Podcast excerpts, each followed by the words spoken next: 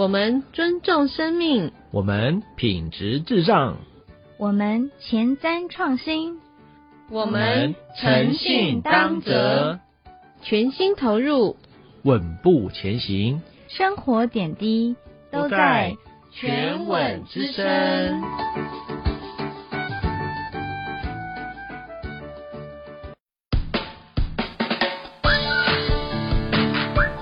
大家好，我是那个爱吃辣不能吃太辣的辣妹子小戴。今天呢，我们全稳之声的节目呢安排的可是非常丰富哦。我们今天呢要来聊聊生物安全。生物安全等级英文 Biosafety Level（BSL） 是指在封闭的实验室环境中隔离危险的病原体所需的一套生物安全防护措施。一般呢，大家在学校或者是在生物实验室，也许都看过，但是不知道我们全稳的同仁，你知道在我们饲料厂的一楼有一个非常非常隐蔽的一个生物实验室吗？那小戴在去参观过的时候呢，也是觉得非常的专业，然后呢，里面也有很多危险的物品。那在这里呢，小戴想要考大家一下哦。你知道生物安全的标识长什么样子吗？嗯，好，给大家三秒钟的时间，三二一，OK，好，那不知道的呢，可以去网上查查看哈。它是一个黄底黑色的圈，或者是红底黄色的圈，中间呢一个圆环，在上面叠加了三个小环，然后在环的下面呢会写着生物危害。有一级或者是二级生物安全实验室的字眼，会有实验室的名称和实验室的相关负责人。那生物安全呢，跟我们每个人的生命都息息相关，所以全稳呢也是经常定时或者不定时的都会举办生物安全的演习啦，或者是讲座啦，并且要求全部所有的员工都要积极的参加。可见全稳对于企业安全这一块是非常重视的。接下来，我们来听听看培训部的克林老师在安全培训课程上的一些感言。第二个当然是我们的企业当责，我们企业当责是我们的企业文化。除此之外呢，我们也希望透过今天呃栋梁跟我们的分享，让我们知道我们如何在我们饲料厂周边就可以做到我们每一个人的当责，来协助我们发现饲料厂还有哪些安全的隐患，可以把它什么挑出来，避免我们。员工的什么工伤事件？哈，我们的目标是什么？零工伤嘛，哈，零伤害，这是归零，也是什么？疫情时代开始，大家非常希望的从零开始，哈，归零。那第三个呢，就社会责任。那这个部分就像刚刚说的，哈，如果你有什么感情的问题呀，哈，这个这个生活的问题啊，压力的问题啊，心情的问题，哈，只要是跟你的身心灵有关的，OK，都可以来找我，那我可以来协助各位。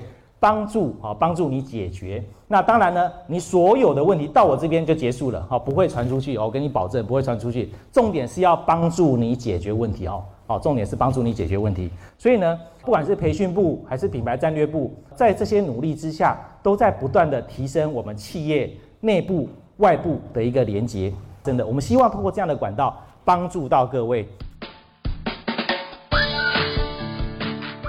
哇哦！那听到克林老师的话，不知道大家是否跟小戴有一样的感受呢？一个好的企业不只关心员工的身体健康，更要关注员工的心理健康。接下来，我们来听听看我们的大家长 Dania 董秘在培训会议上的一些发言和对大家的关心和慰问。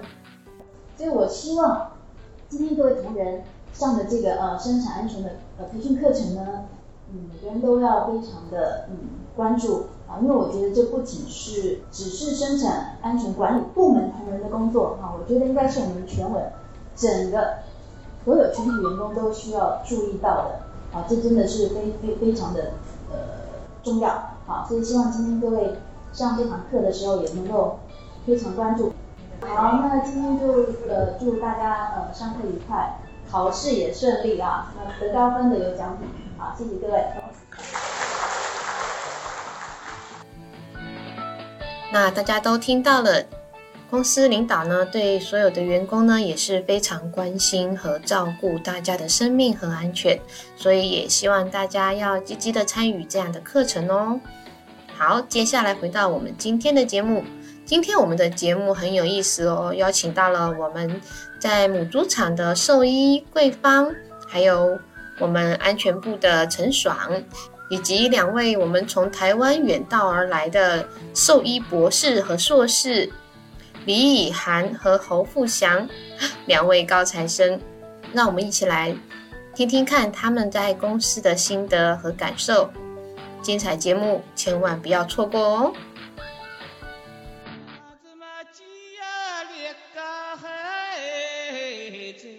无论走到哪里，不能忘我美丽的故乡。我们从全国各地来到淮安，带着梦想和热情，还有对未来的期待。新生报道，全文我的家。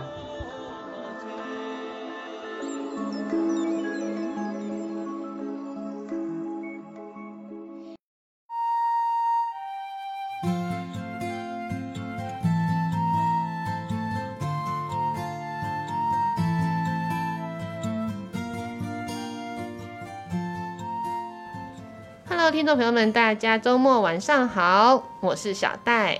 今天我们这一集节目很不容易，为什么这么说呢？因为我们把母猪场的杨桂芳给拉到了我们的现场，还有我们的安保部的陈爽。今天呢，他们两位是我们全稳特派员，来给大家分享他们工作中的酸甜苦辣咸。好，首先请二位来跟听众朋友们打一声招呼。Hello，大家好，我是阿芳。对，就是《长恨歌》里面那个杨家有女初长成，待在深闺人未识的那个描述杨贵妃的那个杨贵，然后再加一个草头芳，这是我的大名杨贵芳，大家可以叫我阿芳，好，阿是芳母，猪场的兽医。阿芳好，来，另外一位，大家好，我叫陈爽，耳东陈，爽快的爽，人如其名，我的人也是非常的豪迈爽直。呃，因为我是一名退伍军人，以前我性格非常的内向，呃，嗯今天有这次机会坐在广播面前和大家介绍自己。我知道呢，陈爽就是非常的帅哈。如果我们品牌部的范可可以排第一呢，我觉得你应该是排在他的前面的，因为太帅的帅哥，所以看到人都会害羞嘛，所以会内向一点点哈。好，那桂芳来跟我们聊一下哈，因为我们的全稳同仁其实还蛮多人都没有进过母猪场。大家也没有看过母猪场的真面目，也不知道说母猪场的同仁们到底平时在做些什么。你可以简单给我们介绍一下母猪场的工作吗？嗯，好的，我这边呢，从母猪场来到饲料厂这边参加这个讲师培训，嗯，首先特别感谢有这个机会，然后就是感触比较大的一点就是早上这个上班的时间，嗯，就是母猪呃母猪场那边是我们六点就要到呃工作现场了，就要哇，很早哦。嗯，是，然后就要开始做各自的工作。比如我嗯是兽医的话，就是去各个单元巡栏，嗯看猪只的情况这样子。然后产线里配怀产房，他们可能就是去呃进行一个卫生清扫啊。还有饲喂这些工作，嗯然后早上起来是先工作，然后才送早餐这个样子，然后吃饭也都是在那个产线里面吃这个样子。所以你们是跟猪猪一起吃早餐呢？啊、也倒是没有。母猪场这边的话，它有一个呃独立的办公室，还有猪在的那个单元嗯，是分开的。那是猪猪吃的早还是你们吃的早？猪吃的比较早，把它们嗯伺候好了，我们你们才能去吃饭。对。那猪猪他们二十四小时都要有人顾，是不是？是的，嗯母猪场这边是每个动舍都有一个负责人，一到两个。所以你们是要轮班吗？嗯，还是晚上都大家固定上白班和固定上晚班的人？呃，晚上值班的，呃我刚来一个月，他们产线里面晚上值班的好像就一个部门一个人嗯就去看一些嗯洞舍里面的温度环境这些情况。就有人去轮值就对了。对，白天的话都是固定的，大家哪个人负负责哪个洞舍都是固定的。嗯，所以你一天要工作多少个小时？呃，六点到六点，嗯、中午有休息两个小时这样子，那就是十个小时。所以有时候会到晚上。嗯，要一般情况是六点就事情工作都可以顺利的做完了。嗯如果有临时的情况的话，会有加班。嗯，其实我们外部的员工都会很担心你们，也很关心你们，想要问说你们会无聊吗？无聊，嗯，也没有。母猪场这边就是娱乐设施倒是挺多的，哦，呃，有篮球场啊、台球嗯桌、乒乓球这些都可以，下班以后都可以约着玩。其他场的话，我就不太了解。了解，听上去你们场还是和乐融融的，对不对？对，像我就比较爱各种运动，下班了嗯都会找他们打球。嗯，好，那陈爽呢？你来聊一下你的在公司的工作感受如何？嗯、我来公司刚开始来公司的时候是苑福里和艾瑞斯去面试的我嘛。嗯嗯、刚开始来全文的时候，真的也是和现在一样，坐在领导面前特别的紧张，呃，说话都有点结结巴巴的。嗯呃，怨妇里还问我，呃，热不热？是不是眉头出汗嘛？紧张的眉头出汗。嗯呃，问我空调要不要再打低一点。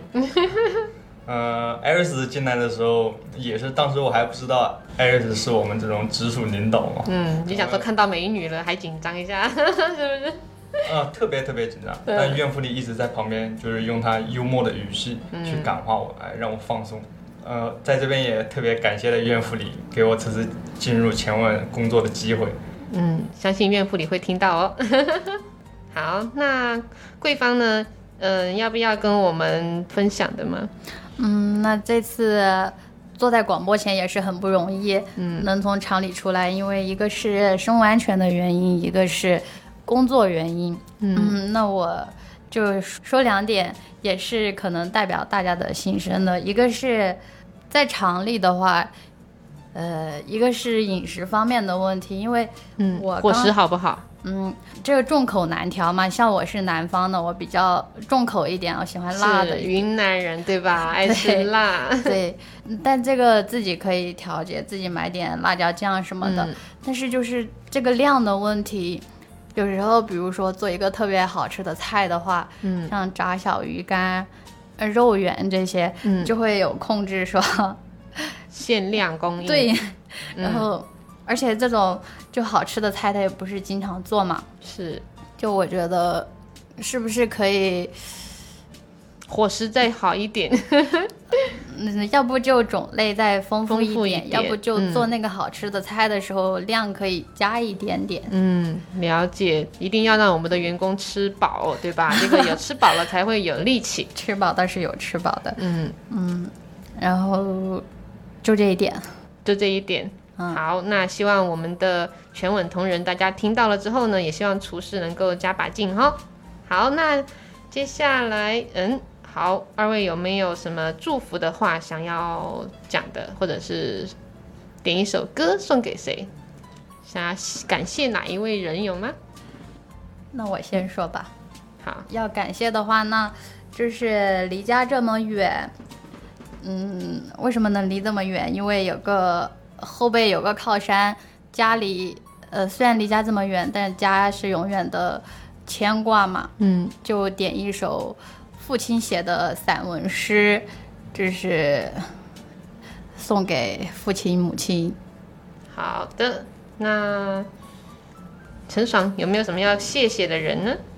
我这边特别感谢的就是我们行政部的各位同仁，呃，嗯是他们一路来对我无微不至的关心和照顾，是我们呃梁主管对我呃在一直这栽培提拔，是不是？对，我们行政部呃每一位呃同仁，都是在我有问题的时候去积极的去跟我去交流，呃、嗯去教我怎么去解决问题，呃，嗯教我以前很多在部队里面学不到的东西，嗯呃，所以我在这里也特别感谢行政部各位同仁的关心和照顾。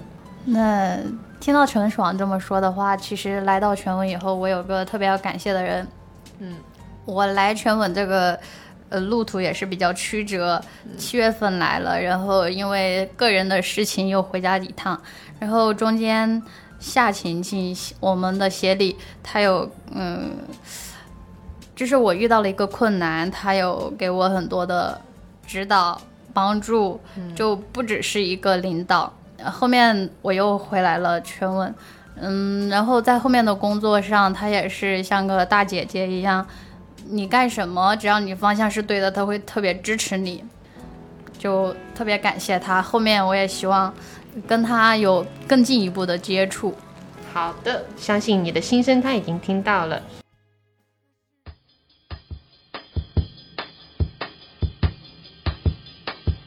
为什么要隔离？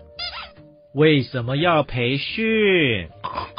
有苦有甜才是真实的生活。你有话要说吗？让我们一起来收听全稳人心中的世界。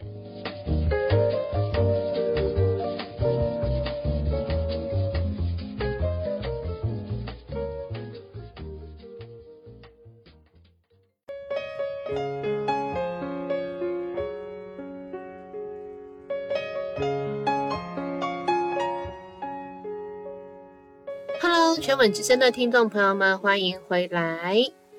上半段呢，我们聊到了兽医这个话题，不知道大家是否跟小戴一样，一想到兽医这个词，在没有认识今天的嘉宾之前，我一直以为兽医都是那种穿着白色大袍，拿着刀，然后就是那种血淋淋的画面，有没有？但是今天这两位从台湾远道而来的兽医，可能会颠覆你对兽医的想象哦。他们呢，一个呢是帅气斯文的戴着眼镜的侯富祥协理，一位呢是温柔可爱、亲切动人的李以涵。他们二位呢刚到全文不久，在没有进入。出场之前呢，我们也非常有幸的邀请到二位来跟我们聊一聊，他们这次从台湾远道而来到上海隔离，再到淮安的如历险般的精彩故事哦。好的，首先我们掌声邀请二位跟听众朋友们打一声招呼。哎，大家好，我是以涵。大家好，我是富祥。哇，欢迎二位远道千里而来，感觉肯定不一样哈。那先来跟我们聊一下，哎，以涵，先给我们介绍一下你来自台湾哪里？啊，我是台湾的台南。哦，台南很多好吃的地方哦。对，美食之都。哦，那富祥呢？我是来自台南旁边的高雄。好，来自台南旁边的高雄，看来两位都是家乡人，住得很近哈。那跟我们大陆的同事来介绍一下，你们平时都。在台湾喜欢玩些什么？有没有什么兴趣爱好？我的兴趣是爬山。哦，爬山好项目。不祥呢？我的兴趣后来也被以涵拉去爬山。所以你是被他拉去的，是不是？入坑了哈。那我们知道台湾有很多山，你们是怎样？是所有的山都爬过了吗？没有，台湾就是一个很多山的环境嘛。对。那台湾。呃，比较著名的，如果有在爬山的人，他就会知道台湾有个百越，百越文化，哎，就是我们的百越的定义就是超过三千公尺以上的，三千公尺以上的就叫百越。呃，三千公尺以上的话有两百八十六座，那就是挑一百座经典的哦，比较热门的。对，爬有在爬百越的人的话，他们的梦想应该就是玩百。那你一百座把它完成，你你完成了多少座了？我目前二十四，二十四座。嗯，好，到了大陆之后，以后可以去努力爬一爬那个大陆有五岳，你知道吗？嗯，北岳嵩山，南岳衡山，西岳华山，东岳衡山，可以去挑战挑战哦。到时候借假期可以去爬一下。那你觉得爬山最吸引你的是什么？挑战风景啊，风景，高山上的风景就真的，嗯，就风景很好，神怡，对，然后很很疗愈啊，嗯，那是我的一个舒压管道。哦，那你都是一个人爬，还是约着一群山友一起爬？以前我在大学的时候，我是有参加登山社，就跟着社团一起去。然后就是呃，毕业以后就因为地缘的关系嘛，比较难跟他们碰面。那毕业以后，我会参加一些嗯一些登山协会啊，嗯啊之类的。然后到研究所之后。呃，就我跟富祥就比较常是两个人一起去，对，后来都是两个人，都是两个人。哎，这个听上去很专业哦，因为你有提到在台湾呢，只要是有以协会的名义，我们知道就是非常专业的，会教爬山的一些技术嘛，对不对？或者爬山的一些经验，然后会拍照，我觉得非常的有趣。如果有机会的话，希望下次可以我们也来全文组一个爬山团，带大家去爬一爬哈，然后由以涵来给我们当导游。好，那富祥呢？你有没有什么特别的想要跟我们分享？你来全稳两个礼拜了，对对不对？对对。来到淮安，来聊聊你的第一印象好了，好不好？嗯，第一印象哦，因为我那时候那时候我们因为我们是从台湾过来，然后刚好遇到疫情的关系，是那很辛苦，很辛苦，因为我们二十八天。先在上海隔呃一下飞机之后，那经过一连串的检疫。那在机场就经呃至少要做排排好经好几个关卡，那包括我们去身份验证啊，然后要采样，然后采样完又要去分配接下来的隔离酒店，嗯，啊过了一整天啊进到酒店之后就就是一路就是在里面住了十四天，是那同样的过程，好不容易十四天解除之后，那到了淮安，再一次一下高铁又是另外一个十四天，对，然后过程就就大概被采了。